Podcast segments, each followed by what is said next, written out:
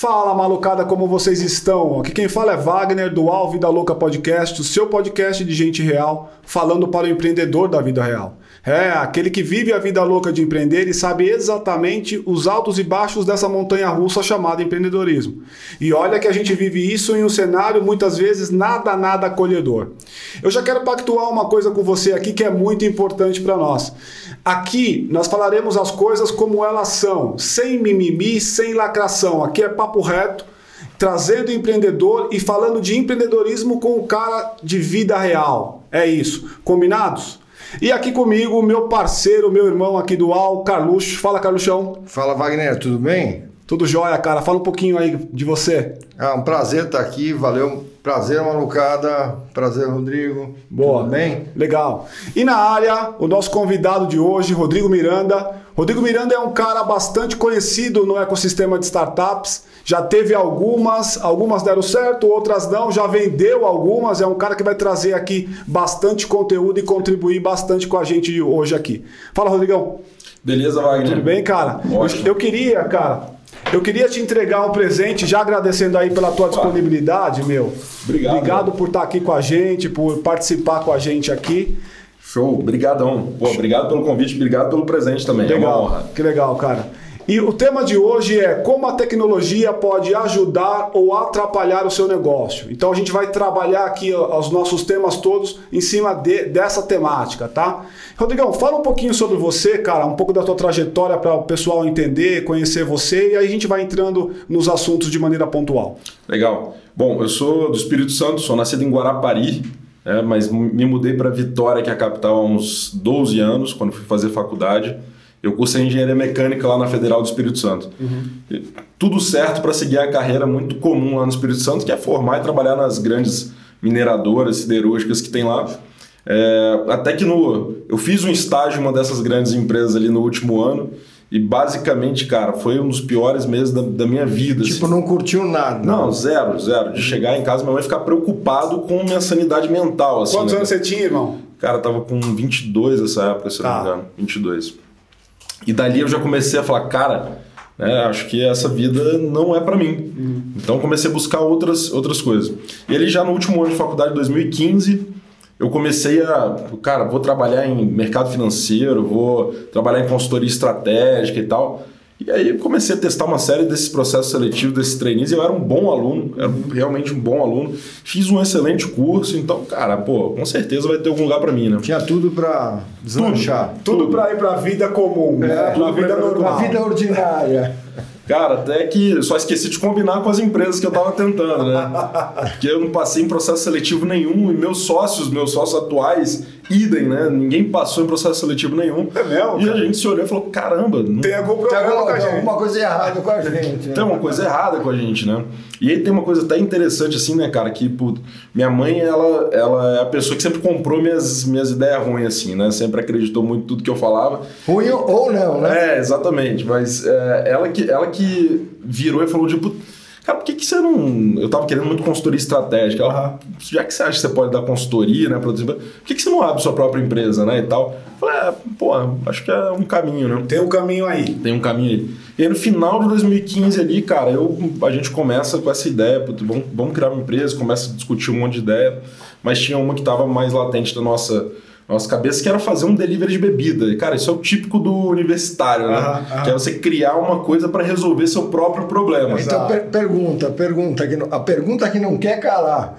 Por acaso, algum dia vocês estavam tomando uma ou vários dias e acabou a cerveja, vocês falaram assim, cara, não tá dando. Tem um dia que A breja acabou, Alguém precisa resolver isso. Vamos resolver esse negócio. Um, um, dos churrascos de formatura, eu era da comissão de formatura lá, acabou a bebida sábado, 7 horas da noite. Uhum. Ninguém entregava bebida sábado, 7 horas da noite, era só até as 18. Caraca. E ninguém tava sóbrio para ir buscar. Para ir buscar, exatamente. Por sorte, inclusive um dos que hoje é meu sócio, o Mário, ele tava sem beber essa época, e aí eu fui junto com ele, ele foi dirigindo, nós fomos lá comprar. Mas exatamente esse é um dos episódios que a gente falou, tá vendo?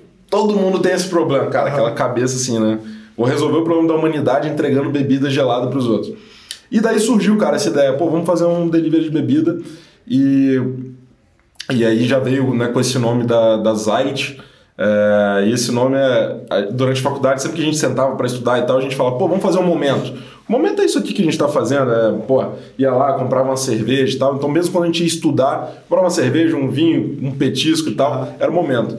E eu comecei a jogar momento no Google Tradutor ali em várias línguas, e aí chegou no alemão, em alemão ele traduziu como Zeit, Z-E-I-T. É, então, Legal, o primeiro hein? PowerPoint que eu fiz, o nome era Zeit, Z-E-I-T. Z-E-I-T. Né? Inclusive, eu apresentei para os meus pais, né? Botei eles sentados no sofá e falei, ó, oh, vou que apresentar. Legal. Seus pais você. fazem o quê?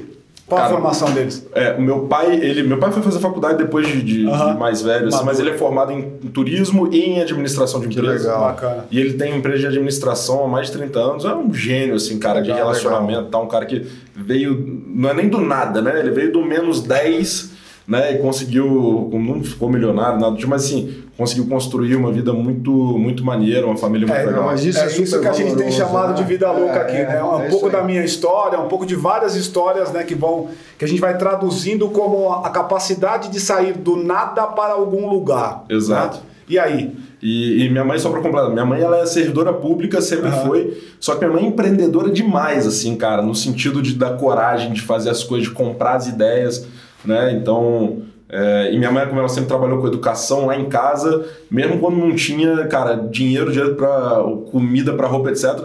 Eu e meu irmão a gente estudava em escola boa. Minha mãe, ela saiu da carreira pública, determinado período, para dar aula numa escola particular só para a gente poder estudar é, de graça nessa ah. escola. Então, assim, educação lá em casa é um negócio que meus pais, cara, nunca abriram mão. Eles têm. Legal é, 90% da trajetória minha e do meu irmão é, cara, é responsabilidade dele. Seu irmão não tá contigo no negócio, né? Outra coisa. Meu irmão é médico, cara. Ah, que legal. É médico, é. Uhum. Um dos mais geniais aí, que mas legal. o cara é um, é um monstro. E legal. pelo que você tá falando, a importância deles em te, em te incentivar a ser o que você é hoje, a empreender e te dar uma super força. Total. E tem até uma história interessante, assim, cara, que mostra né, como que eles são empreendedores. Esse dia que eu botei eles sentados para apresentar para ele, tinha um problema. Uhum. Meus pais não bebem nada de álcool. Tá. tá. E, tanto é que meu irmão, a gente, pô, meu irmão tem mais de 30 anos já. A gente não bebe dentro de casa, a gente não bebe, uhum. sabe, quando a gente tá com eles e tudo uhum. mais, que é uma coisa que eles realmente não gostam. E eu tava apresentando para eles um negócio de bebida alcoólica e que eu ainda precisava do dinheiro deles para financiar. né? Então, é... e cara, em nenhum momento eles trouxeram a ideologia para dentro. Eles falam, cara, faz sentido o que você está fazendo. Conseguiram segregar, né? Aquilo que era a convicção dele de uma oportunidade que você estava enxergando para aquele mercado, para aquele momento. Então, totalmente. Eles nunca trouxeram esse ponto. Nunca ah. trouxeram esse ponto. É, e dali eu saí com o meu primeiro investimento, né? Meu pai pegou ali, cara, na época devia ser mais da metade do que meu pai tinha no banco, era pouco dinheiro, mas era mais da metade do que ele tinha no banco. Que legal. E cara. ele me deu para começar o eu vi, começar o negócio. Eu, eu, eu, vi uma foto clássica sua, não sei em que momento, depois você conta para nós que momento é isso, que você tava com, com aquelas mochilas de, de entregador. entregador.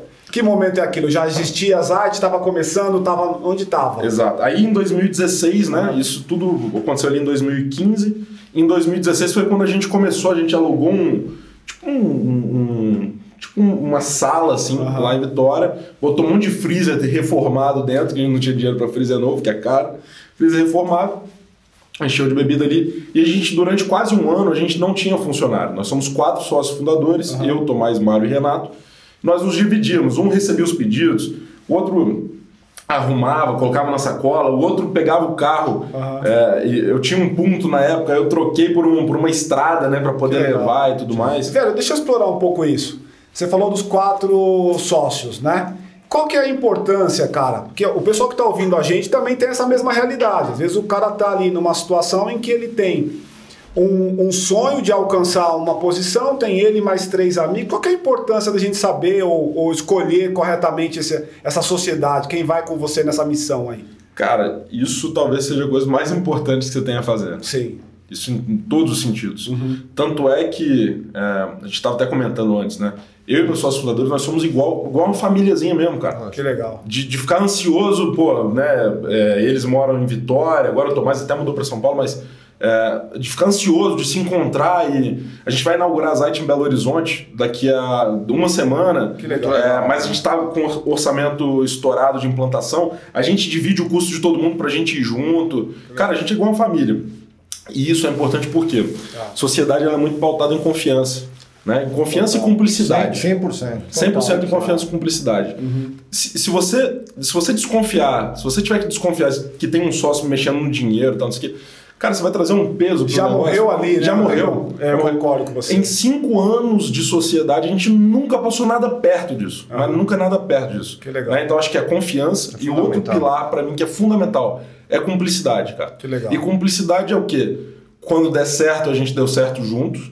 E quando der errado, nós demos errado junto. É, lógico. Né? Uma regra da nossa sociedade é proibido falar eu avisei. É verdade. É, é, é Sabe aquele, aquele negócio assim? A gente vai sentar, vai discutir e tal. Pum, encontramos um caminho, nós vamos nesse e tá todo mundo comprado nesse. Tomou decisão, tá todo mundo fechado. Todo Se mundo não fechado. tiver todo mundo fechado, Exato. esquece. Então, cara, e hoje eu canso de ver uma série de ideias e bons empreendedores que eles não conseguem para frente por quê? Porque não tem bom sócio. É, né?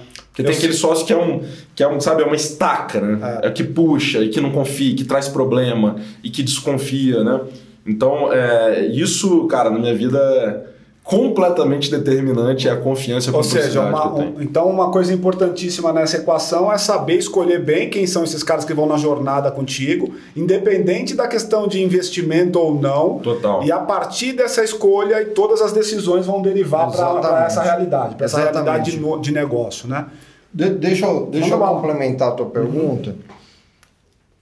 Uma questão que eu acho que é super importante são as competências das pessoas, né? Perfeito. Eu acho que assim, é, e engatando na competência das pessoas, é, como foi montar a empresa sobre o prisma de tecnologia, de processos, porque assim, é, um delivery não é fácil, né? Você Obrigado, tem que montar cara. atendimentos, você tem que montar gestão de estoque, gestão de faturamento, gestão de entrega, Assim, é um negócio complexo. É complexo. Você é. tem uma tecnologia que vai por trás disso tudo que você está gerenciando. E pelo papo que a gente estava trocando antes uh, dessa conversa, vocês tinham que fazer tudo, né? Tudo. Chegava às 8 da manhã para estocar, das 8 às, às, às 6 da tarde. Às 6 da tarde. Vocês faziam gestão de estoque, limpavam tudo e depois faziam faziam a parte de entrega, né? Então Exato. explica um pouco para a gente como é que foi essa parte de gestão de competências, depois iniciar o negócio, construir. Legal.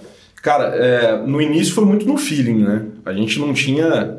É, eu sempre falo, cara, a gente não sabia o que a gente estava fazendo. Né? Hoje a gente está descobrindo, mas na época a gente não fazia ideia né, do que, que a gente estava. Só espaço temporal, quanto an quantos anos é na época? Quatro anos atrás? Quatro, é, quatro, quatro anos quatro e meio anos atrás. atrás. Tá bom.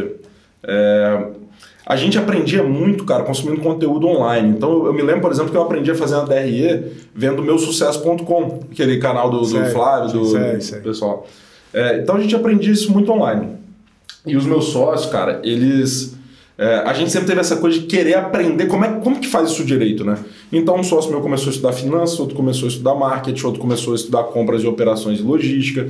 Então a gente foi, foi né, se dividindo ali. E aí volta naquele ponto é, de, de, complementariedade, né? Uhum. É, cara, cada um pegou sua caixinha, bicho, Tomás, cara, o marketing está comigo aqui, eu vou dar jeito. Tá bom. Né? O Mário, pô, vou cuidar de finanças. O, o Renato operações e compras é comigo. Eu ficava ali fazendo um pouco de tudo, metia a mão um pouco em código também, mas eu acho que volta no ponto também da confiança, né, cara? Ó, isso aí tá contigo. Total. Hoje, obviamente, né, cara, pô, a gente estuda pra caramba. Eu adoro, cara, gestão, governança, etc. Uhum, né? Então, que eu sempre... Isso é, isso é, uma coisa nova, hein, cara? Eu nunca ouvi de um startupeiro, um cara que começou com startup, a palavra governança. Cara, eu adoro. Inclusive, vou fazer o curso do Dom Cabral agora no final do ano. Que legal. É, participo como conselheiro de empresa de, de, de, de mercado tradicional, né? A gente tava, tava conversando. Da velha economia. É, eu, eu não sou o startupeiro estereótipo. Ah, sim, legal. É, gosto pra caramba de gestão mesmo. É, eu queria explorar um pouco disso, assim, o quanto, que, o quanto disso tem a ver com o seu seu perfil, a sua personalidade, sabe? Seu jeitão de tocar o negócio. Sim, sim. Conta um pouco para nós essa questão de como é que é o teu jeitão de tocar. Você é mais acelerado, menos acelerado? Como é que é isso? Cara, eu tenho um sócio meu que ele fala, ele toda hora ele fala que eu sou enérgico. A cada palavra que ele vai falar de mim, ele fala enérgico, enérgico, né?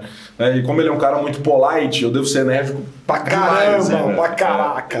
Exato. É, então, esse é meu jeito, enérgico demais. É, Cara, eu, eu, assim, uma coisa que eu não suporto é a gente ver problema virando paisagem dentro da empresa. Tem que pegar, tem que resolver, tem que resolver agora. E se a gente tomar uma decisão, a gente tem que executar a decisão agora. Então, uhum. esse é muito meu jeito. Mas eu sou um cara assim, eu acho que na vida eu sou um cara mais old school, uhum. né? O que é até engraçado. Então, o pessoal. Você é novo, né, velho? 29 anos você tem? É, acabei é. de fazer 29. Então, meus sócios até me zoam pra caramba, né? Falam, puto, cara, você ouve Antena 1, você ouve uhum. Alfa FM, você se vê... Eu sou esse cara, velho, eu sou esse cara. Então, então, assim, eu acho que é uma coisa que, que vem de mim, mas uhum. acho que tem um, um fator importante, porque a gente vai sendo moldado, né? A nossa personalidade, ela vai sendo moldada. E eu tive alguns investidores, alguns mentores brilhantes da velha guarda, uhum. né? Perfeito. É, que me ensinaram muito sobre governança, sobre gestão. Legal. E eu entendi o valor disso, porque eu aprendia nessa minha é, sendo enérgico. Uhum. Cara, se você me ensina uma coisa que eu acho que vai ter valor dentro da empresa, amanhã eu tô aplicando. E eu aplicava tudo que os caras falavam e eu sentia na pele o resultado disso. Então o meu jeitão é muita energia, é, cara, não, não aceito o corpo mole, não aceito aquela coisa mais ou menos, aquela coisa morna. Uhum. Não aceito. Ou, ou faz isso. bem ou não faz. É. Né? Ou não faz. Só entra se for para valer. Exatamente. Tá. É, tem que entrar com tudo, mas, cara, gestão. Tá bom. Né? Então, assim, cara, é gestão das competências, gestão dos indicadores, bicho governança eu acho incrível. Eu sou o cara que mais brigo pra gente ter conselho nas nossas empresas, tá. porque isso tem um valor enorme pra gente. Então, eu acho que esse é um pouco do meu jeitão. Não, assim. legal. É fundamental isso. Ah, eu queria explorar com você, cara, e aí voltando um pouco pro tema, que é esse tema da tecnologia, né? Quando ela te ajuda, quando ela te atrapalha. Imagina que uma pessoa que está ouvindo a gente aqui, ele está pensando, cara, puta, a tecnologia é bacana, eu entendi, mas e quando eu não tenho dinheiro para fazer isso, cara? Que caminhos eu. Quais são os caminhos que eu tenho que buscar aí para poder tentar alguma alternativa? Legal. Cara, primeiro que assim, é, a gente às vezes acha que tecnologia é só o rocket science lá, é né? Só o, é só o negócio. Não, cara, você tem. É, é você usar um RP de mercado que custa R$29,90 por mês é tecnologia. Verdade. Né? Então tem, tem muita coisa simples é, que é tecnologia que você pode usar, usar no seu negócio.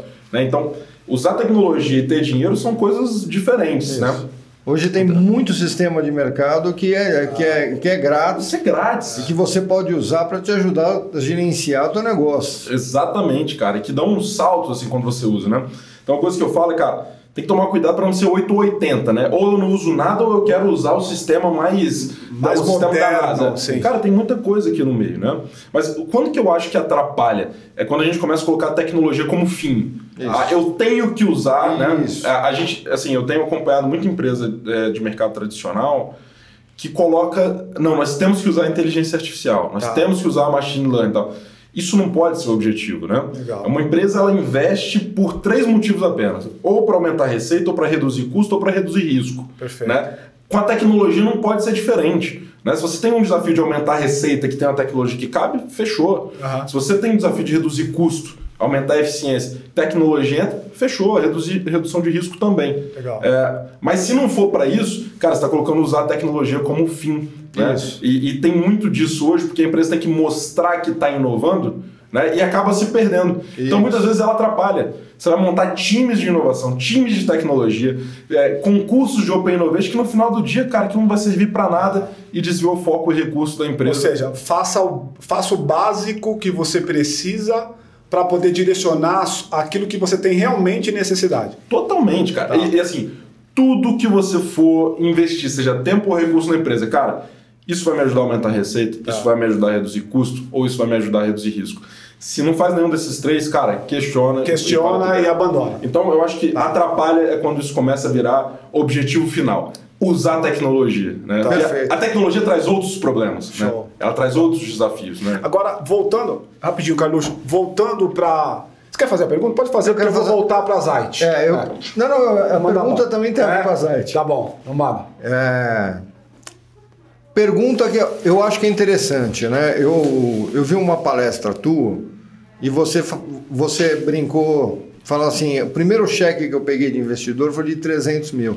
Isso aí. E você, pensa, você fala assim, nossa, eu, eu pensei assim, nunca vi tanto dinheiro na vida, tô milionário, né? Isso aí. E daí você pensou em, em, em criar várias lojas. E quando você foi fazer as contas, você viu que mal dava para uma loja com... Porque tinha que investir em pessoas, tinha que investir em estoque é, os custos eram altíssimos e você voltou para dentro de casa e de repente surgiu do nada uma loja 100 pessoas, uma loja 100% é, com tecnologia. Esse pulo é legal a gente pegar, né? Que é o pulo entre vou distribuir a bebida, que é onde começou, para uma loja sem pessoas. Isso, então assim, eu, o que eu estava brincando com você anteriormente é a necessidade é a mãe das invenções, ponto número um. Ponto número dois é como a tecnologia entrou para te ajudar e se a tecnologia foi é, resultado de um fator limitante que você tinha. Legal, legal, bom. Cara, primeiro ponto, né? Até é, é, um paralelo que eu faço, é o melhor motivo para inovar é ter conta para pagar. Perfeito. Né? Nada melhor do que ter conta. Cara, a inovação, ela não é aquela coisa que a gente idealiza, as pessoas sentadas nos puffs, né? com post-it na parede. Surgiu, surgiu uma ideia não, surgiu uma ideia não, né? não, muito pelo contrário, cara. No nosso caso específico foi isso. Falei, caraca, bicho, a gente levantou grana, tem agora um investidor pendurado na gente e a gente não consegue abrir um, uma loja, né? Então, como que a gente faz para reduzir o investimento, reduzir o custo fixo, é, operacional, tal? E a gente foi explorando várias ideias e aí começa. Pô, se só precisa de uma pessoa, e aí no, no, restante do dia tem lá um totem. Bom, para que totem se cada pessoa tem seu. Né? E, e, começou uma construção em cima disso, né? Perfeito. Eu não consigo nem descrever linearmente como que foi isso. Como é que isso nasceu? Não, isso, uhum. isso, isso, é um caos ali, né, cara? A gente, entre os nossos sócios, eu já tinha mentores na época, a gente debatendo sobre tudo isso, e de repente surge uma coisa muito simples, né, cara? E se a gente associa um código a cada um pessoa pega o celular, escaneia, leva, aí começam aquelas perguntas, ah, mas se alguém entrar e roubar, mas não sei. Aí você vai criando né, o worst case cenário, cara, qual que é o pior que pode acontecer, uhum. como que a gente se previne disso, etc. E aí foi surgindo. É, mas, cara, vem da necessidade da gente fazer uma loja com investimento menor e de maneira mais escalável. A gente não tinha dinheiro para abrir a loja que a gente É daí queria. que nasceu a loja autônoma. Daí que nasceu a loja autônoma. Que legal. Porque é, eu não tinha grana, eu tive que pensar numa forma e a forma foi essa. E daí, a, daí a criatividade, ah. junto com a inteligência deles. E a tecnologia, né, Carlos? Tecnologia, a tecnologia obviamente, sim. obviamente acontece. Exato, exato. Aí assim, né, cara, acho que um ponto importante é a gente até então a gente não tinha nem desenvolvedor internamente, uhum. mas a gente estava muito em contato com esse mundo lendo, consumindo, entendendo. Nenhum dos quatro codava, nenhum dos quatro desenvolvia. Eu fiz um curso tá. no início das artes para poder fazer o site, para poder tá. fazer as coisinhas, depois fiz um sisteminha para as artes, assim, leigo do leigo do leigo, tá? Perfeito, tá? Tinha alguma noção ali, mas muito básica. E eu, eu acho que nesse ponto é importantíssimo, porque assim, você vê, você que não tinha conhecimento foi lá e criou algo que o Jeff Bezos estava ah, criando. Cara, você sabe que... Então, assim, é. que, que super Isso é muito exemplo, maluco. Que é. super exemplo. Deixa eu confessar uma coisa a você, né, cara? Aí eu tava, sei lá, acho que o ano era 2019, começo de 20, e eu fui numa, num evento grande lá no, em Nova York, que é a NRF, né? NRF varejo e tal. Aí eu falei, putz, eu vou aproveitar que estou aqui e vou na Amazon Go. Enquanto eu rodava a Amazon Go, eu conversava com meu, o com meu amigo que foi comigo. Falei assim, cara, pensa que negócio fogo esse aqui, né? Que foda isso. Porque olha só, o cara lá do Espírito Santo, brasileirão tupiniquim igual a gente, fez um negócio que os caras aqui do tamanho que são Estão fazendo, fazendo igual o negócio. Mas ele fez cara. antes. Um negócio assim absurdo, cara. Como é que você tem, como é que você olha para isso, cara? Porque isso é um grande feito, assim. Como é que você olha essa sacada que vocês tiveram da loja autônoma e o tamanho que ela tem, a representatividade que ela tem hoje numa Amazon, por exemplo, como a gente é o caso que está falando aqui? Cara, eu acho que assim, primeiro que às vezes o, o pioneirismo é, é, é, perigoso porque ele é meio que métrica de vaidade, né? Não adianta nada ser pioneiro se for lá outro e chocar esse ovo. Isso é fato. É, então é uma coisa que a gente acha legal pra caramba, fala, nossa, como que a gente teve essa carta? Beleza, mas acaba por aí, assim, entendeu? Acho que quando você vê uma empresa como Amazon, como Alibaba na China, como uma própria Americanas aqui no Brasil que também está investindo nisso, fazer nada mais é do que, putz, uma validação de que faz sentido a ideia, né? Mas não, mas não rola, cara, assim, aí é curiosidade minha, não rola um papo dos amigos assim, caraca, a gente foi fera pra caramba, fazendo um negócio que, puta, os caras estão fazendo agora. Não rola um negócio ah, assim? rola, né? Depois, rola, né, depois cara? De um, depois de um uísque, um charuto, Exato, cara, rola, né, cara? Rola, deve rolar. Você fala, pô, da hora, né, E cara? de- de- depois- tem, tem até outra coisa, né? Depois que você monta um negócio dele, todo mundo fica Exato, amigo, né? porra, meu, E todo mundo. aí, né? Aí você era o cara que era o, o aquele cara que tem a probabilidade de dar certo para aquele cara que já é o visionário, muda um pouco o cenário. Cê- né? Não, não. Pior, você é o cara que não arranjava nenhum emprego, Exato. que ninguém queria saber de você. Que ninguém tinha aprovado, que Exatamente. ninguém tinha aprovado no, no Mas de repente você vira o cara que você, você é o cara. Agora você é o fodão, todo mundo quer estar com você. Total, total. Ninguém queria tomar uma breja, ninguém queria Mas trocar tem, uma ideia. cara, né? tem, tem várias histórias interessantes nesse Ah. sentido de como que o mundo dá a volta, né? Um- uma delas é assim. É, a empresa que eu estagiei, que, pô, eu não gostei, não tem problema nenhum, né? Ninguém é obrigado a gostar de tudo. Foi a Samarco.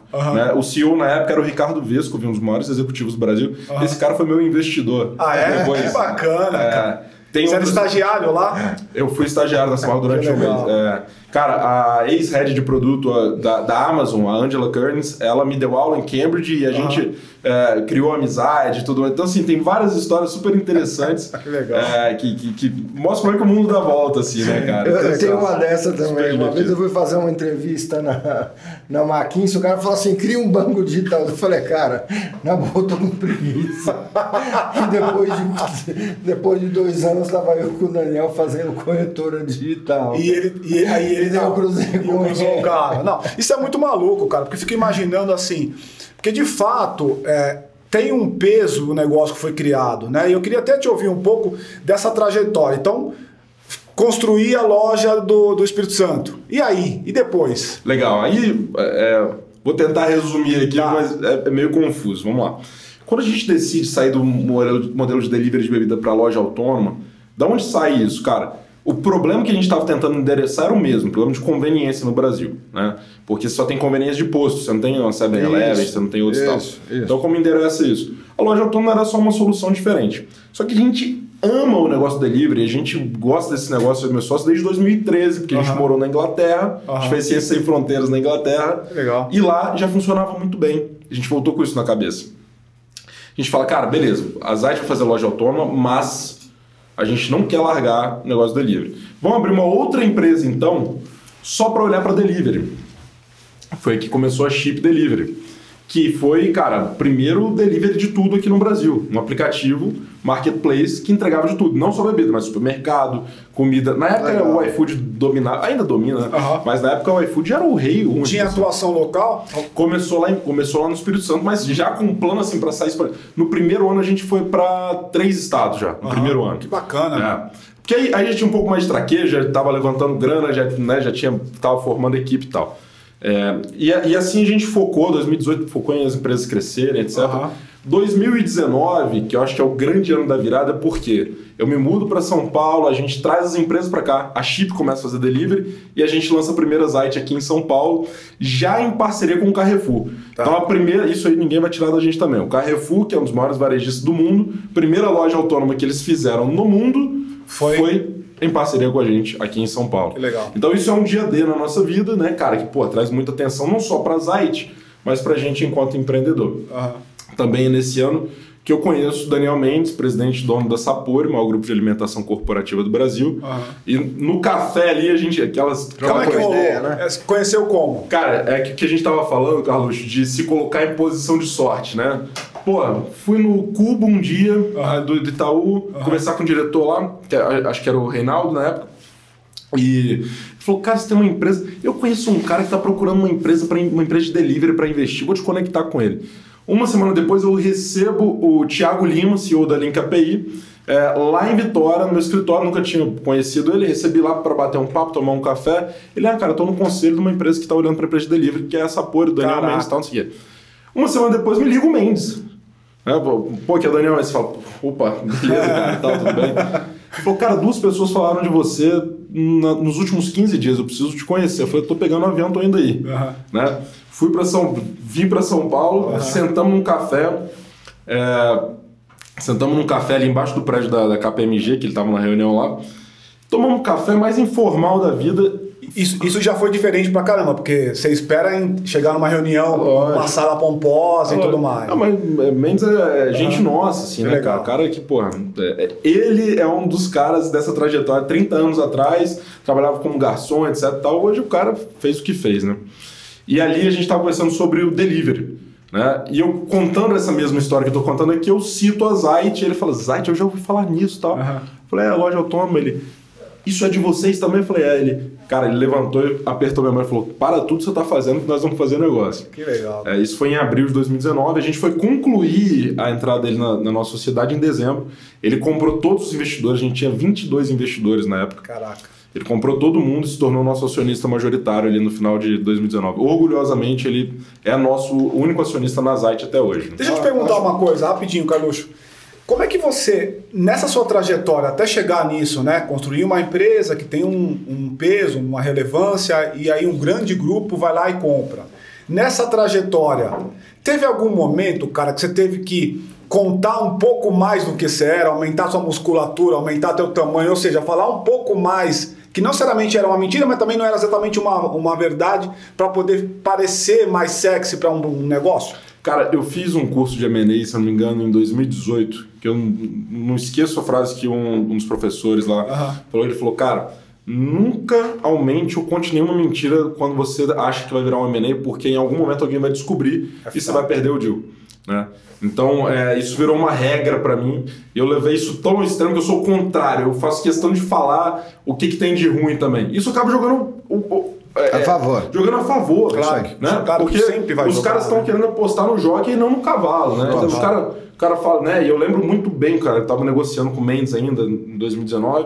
Tem uma vez que ele bateu na mesa e falou com os executivos dele, falou, cara, se eu não confiasse no Rodrigo, eu não tava fazendo negócio nele, com ele. Então, né, pode transferir o dinheiro, tá, não precisa assinar tudo que é contrato, né? Então, assim, é, é óbvio que a gente, como empreendedor, a gente enxerga os nossos cavalos naturalmente maiores do que eles realmente são. Total. Né? A gente tá olhando para o futuro. Lógico. Tem Mas- aquela coisa do sonho, né, velho? Daquela Lógico. coisa, meu Deus. né? Total. Se você entrar no meu Instagram, o que eu mais falo agora, cara, estamos construindo a maior rede de lojas autônomas do mundo. Aham. E não é que é mentira, essa é a minha visão, e não tem por que eu não construir. Lógico. né? Algumas pessoas vão olhar e falar, ah, pô, salafrária, né? Como é que, cara, como, como- Beleza, fica aí. Eu tô construindo a maior rede de lojas é autônomas aí. do mundo. Se você aquilo é se uma verdade, você tá buscando Absoluta. aquilo como foco. Se Absoluta. você não acreditar no, no teu sonho e, e não trabalhar para executar isso, ninguém vai fazer isso por Ex- você. exatamente. Mas isso, isso- é uma coisa muito importante, cara. Quando você está no processo de M&A, não aumenta, não antecipa a verdade. Legal, Não bacana. antecipa- porque as pessoas pegam. No último M&A nosso, é, pô, a gente tinha lá Matos Filho, é, dos maiores escritórios de advocacia do Brasil, Sim. e Deloitte, uma Big Four de auditoria. Aham. Cara, levantando Revisando tudo que cada aconteceu centavo. eh, na empresa. Se você mentir em alguma coisa, ele vai ser pego. Né? Então, é a história verdadeira desde o início. Eu tenho uma pergunta para você, que acho que é uma pergunta importante para todo mundo que está ouvindo aqui. Aí, como é que foi a evolução da- das tecnologias do teu negócio? Porque teu negócio, os teus negócios são calcados em tecnologia. Então, conta um pouquinho para a gente. Legal. É, como é que foi a evolução? Quais foram os tombos que você tomou? Quais foram os aprendizados que você teve? Legal. Cara, Que eu essa- acho que são é. importantíssimos para a gente. Essa pergunta é fenomenal, porque talvez na cabeça das pessoas elas vão imaginar um gráfico onde a complexidade da tecnologia só aumenta com Só o tempo. aumenta, é fato. né? Na Zite especificamente, é, ela é um V de cabeça para baixo. Em Tá. 2019, a gente estava no auge de tecnologia, de deep tech, de é, rocket science, de visão computacional, de RFID, de tudo que é sensor e tal dentro da loja. RFID, só para só a gente explicar, RFID são etiquetas Isso, são etiquetas de radiofrequência identificada. Isso, que você coloca nos produtos e quando você tira ele. A mágica tá aí, né? Ou quando você tira ele da loja, ou você, Você tem você sensor tem que um identifica. sensor que identifica e acaba cobrando do teu cliente. Perfeitamente, isso foi em 2019. É, o, que a gente, o que a gente identificou ali é que isso mais gerava confusão. E como é que a gente fez para testar? A gente deixou a compra com QR Code e colocou produtos com RFID. Isso. Tinha mais cliente comprando com QR Code do que com RFID, que eu tinha gastado centenas de milhares de reais para desenvolver. Tinha mais gente comprando com QR Code, que foi o nosso primeiro método de compra lá atrás. Então imagina, a gente deu um salto de tecnologia, câmera de visão computacional e tal. E aí, cara, a gente vê, pô, o cliente prefere comprar com QR Code.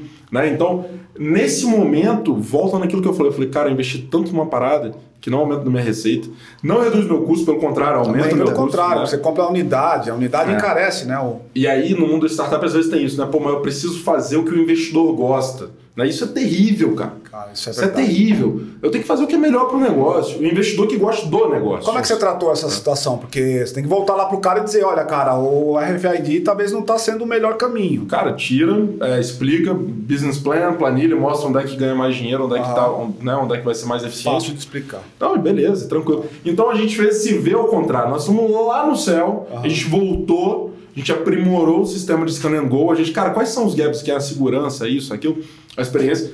Começamos a trabalhar em cima disso. Hoje a gente tem uma tecnologia mais simples, é, mais escalável, Lógico. mais barata, né?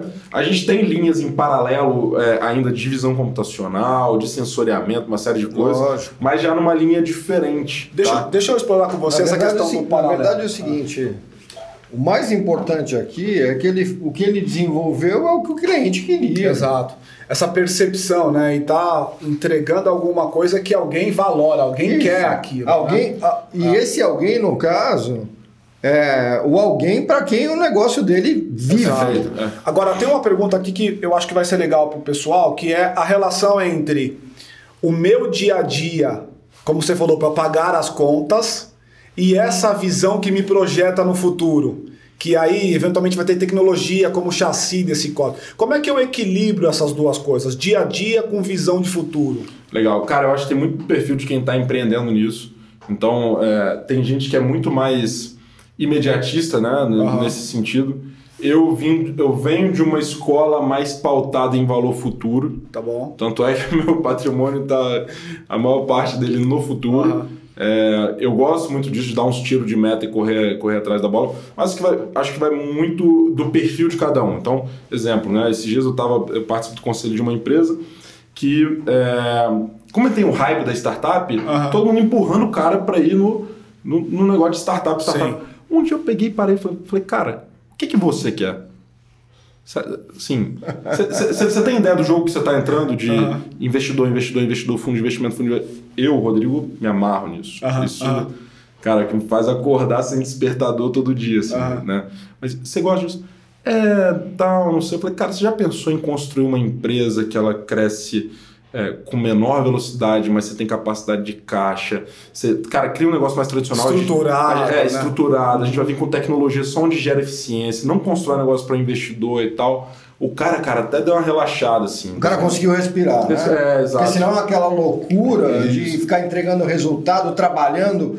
É hype, né? tem- Fabinho? é, hype. não só hype, mas é o que vocês falaram antes. O cara quer, e por que quer? Porque quer que você use as últimas tecnologias, as tecnologias mais modernas. Exatamente. Aí, cara, tem, o, o- um primeiro exercício que eu faço com quem eventualmente tem a oportunidade de mentorar, de, de- enfim, é, de, de conversar sobre isso é, é aquele exercício da capa da Forbes, assim, né, cara? O que, que você gostaria que saísse sobre você na capa da Forbes daqui a, daqui a 10 anos, né? Aham. É, e esse exercício pode parecer muito bobo, muito, mas, cara, é a tangibilização do que, que a PF por trás da PJ perfeito. almeja. É, algumas pessoas vão falar, cara, eu quero que saia que eu vendi minha empresa para XP né, por 100 milhões de reais. Legal, esse é um caminho.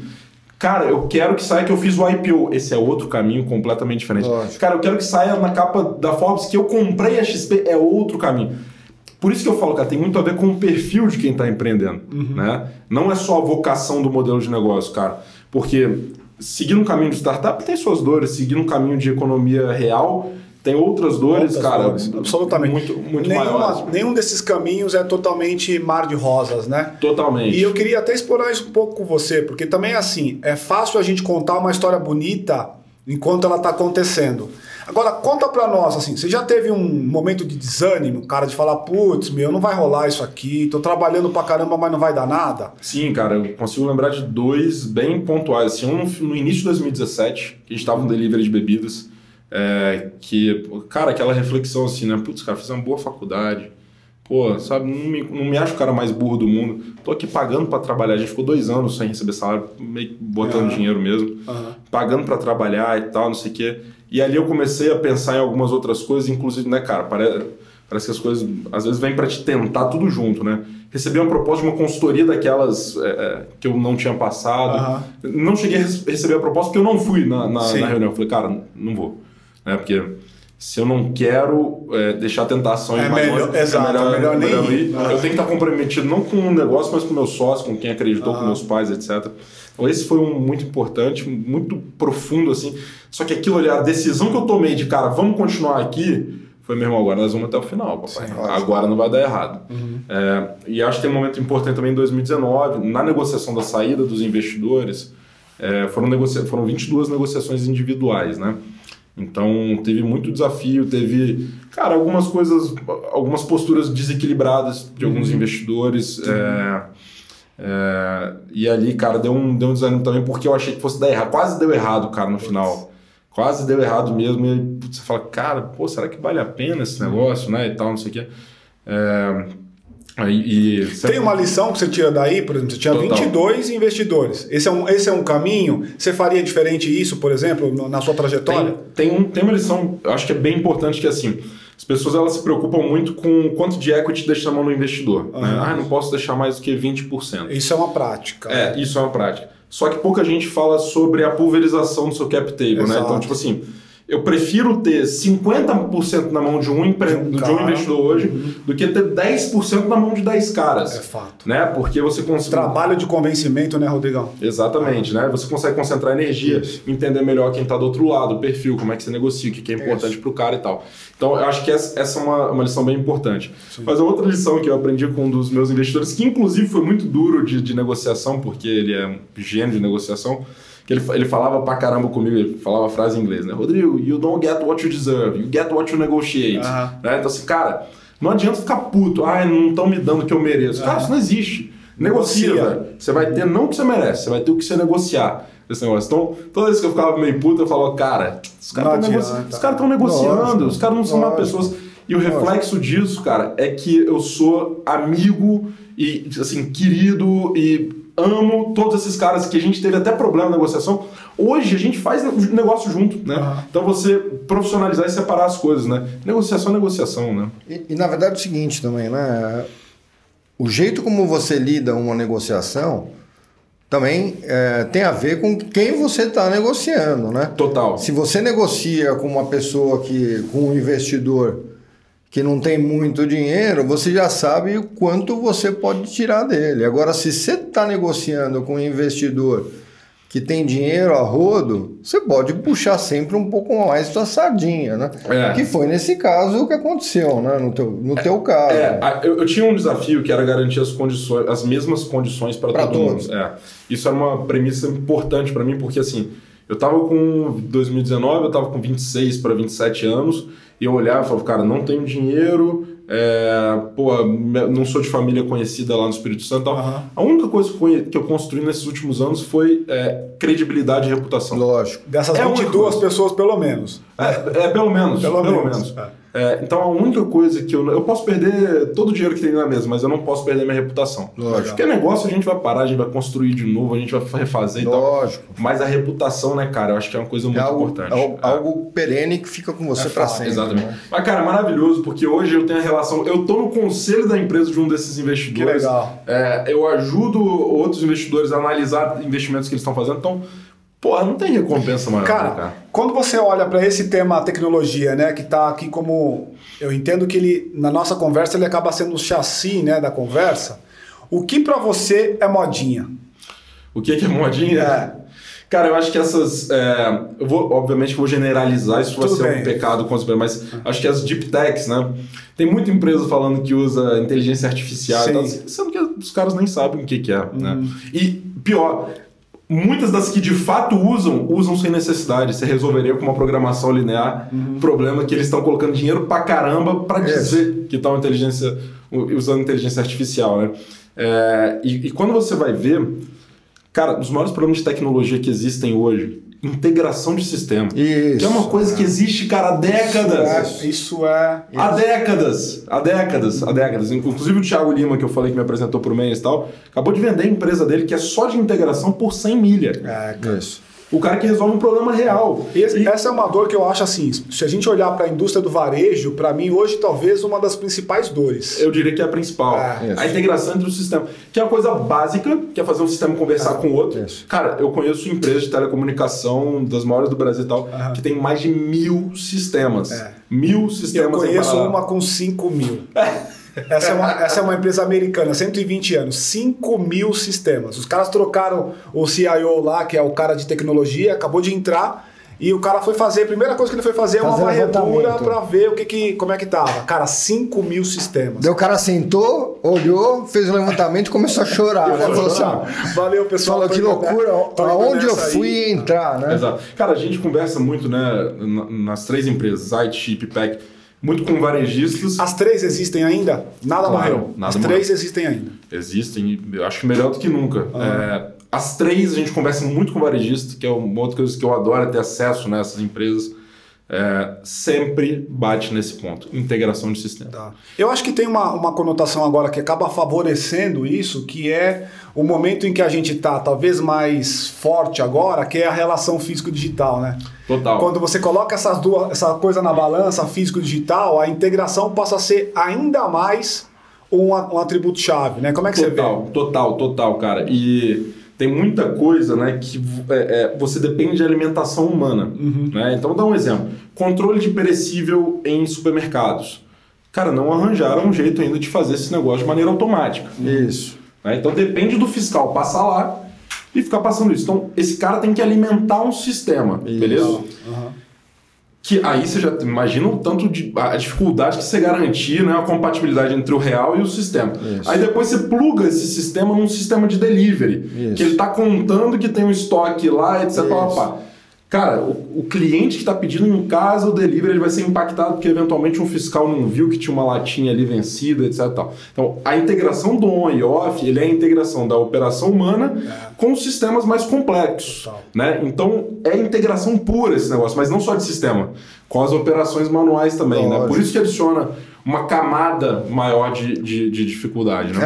É, a camada maior de dificuldade, eu estava brincando com o Wagner, né? eu gosto de tênis.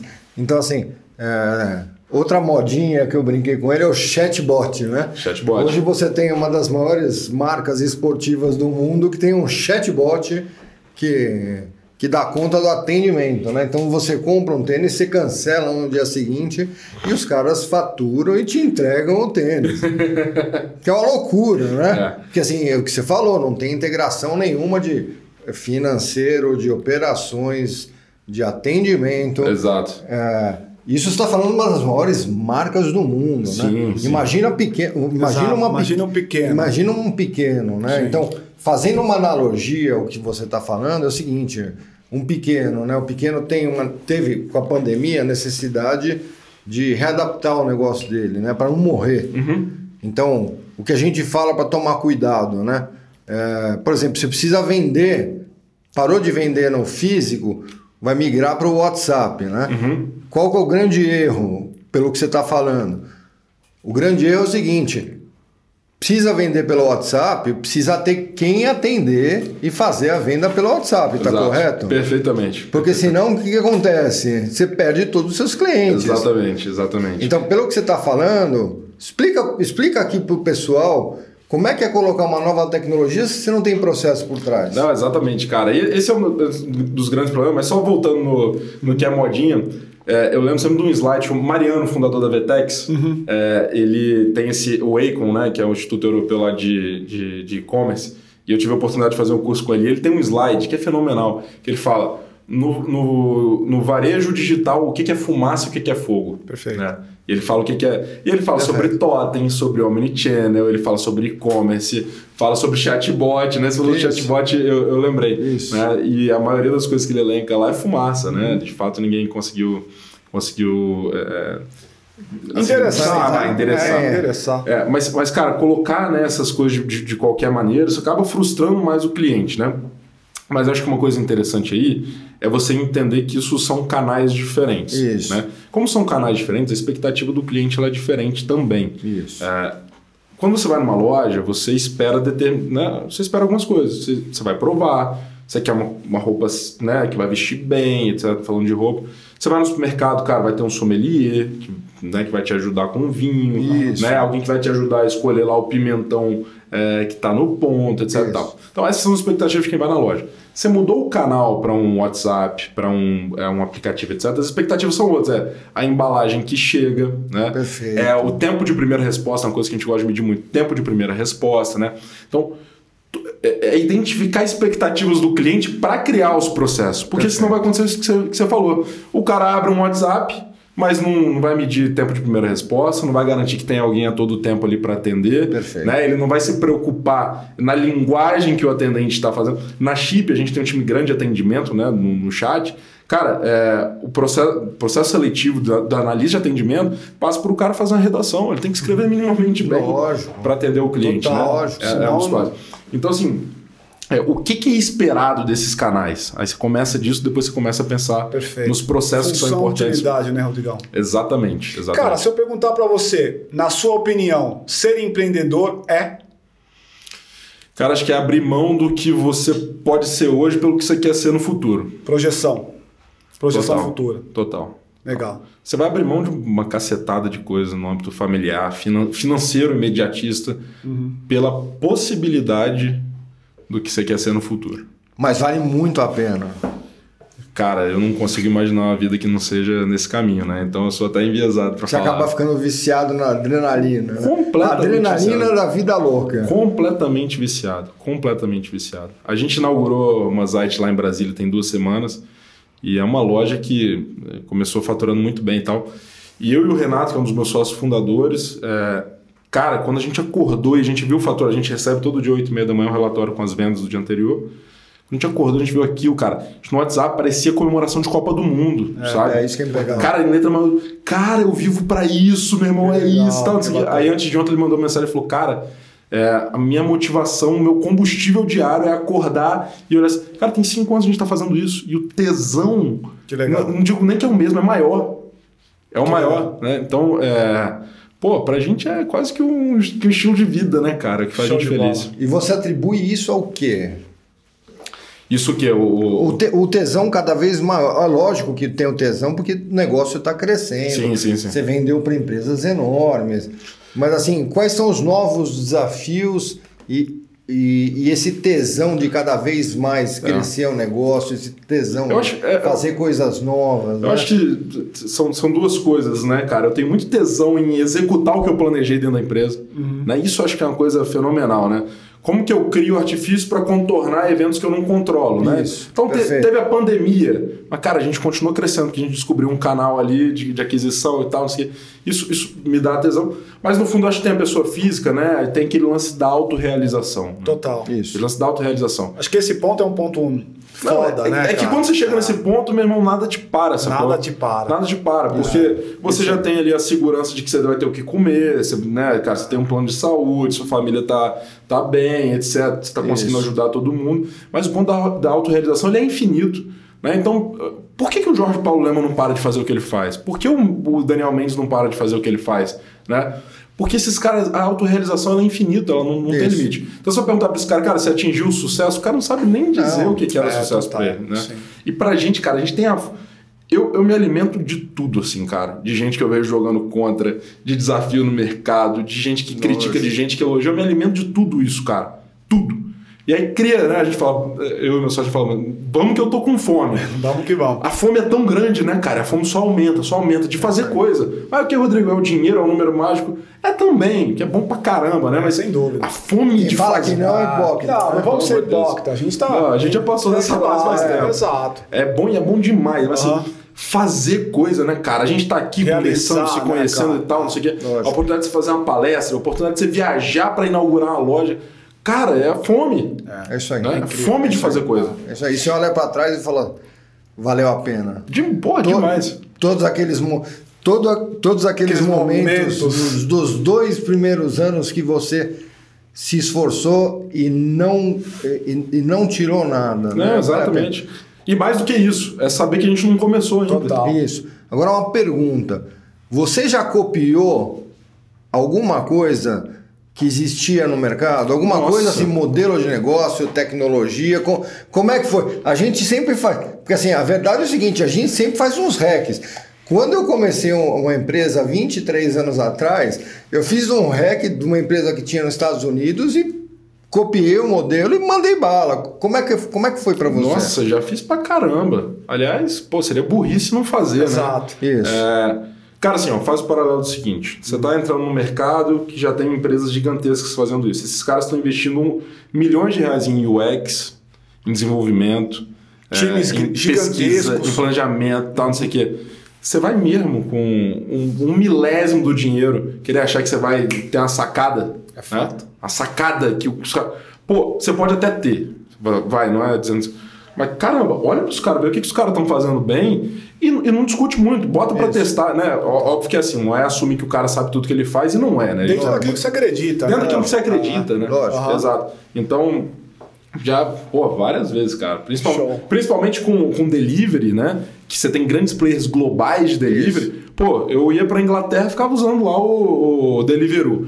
Nos Estados Unidos, aí todos. A última vez que eu fui, Postmates, o, o- tem aquele o outro vermelhinho lá, Nordeste. Uso tudo, cara. Perfeito. E que, caraca, isso que os caras Isso é estão legal. fazendo é muito maneiro Isso e tal. aqui eu vou tá? copiar. Isso aqui faz sentido dentro do meu modelo também. É lógico. Que legal. Porque, assim, né, chega num momento todo mundo tá fazendo uma coisa que não é mais opção você não fazer. Lógico, você tem que fazer. Total, você precisa Você, fazer. você tem que fazer, senão Ah, você, você tá fora isso, do mercado, né? isso. então, Legal. copiar também é questão de sobrevivência. Isso. Tá bom. Agora, a gente tá, infelizmente, chegando aqui no nosso, no nosso time, cara, e eu queria te fazer uma pergunta.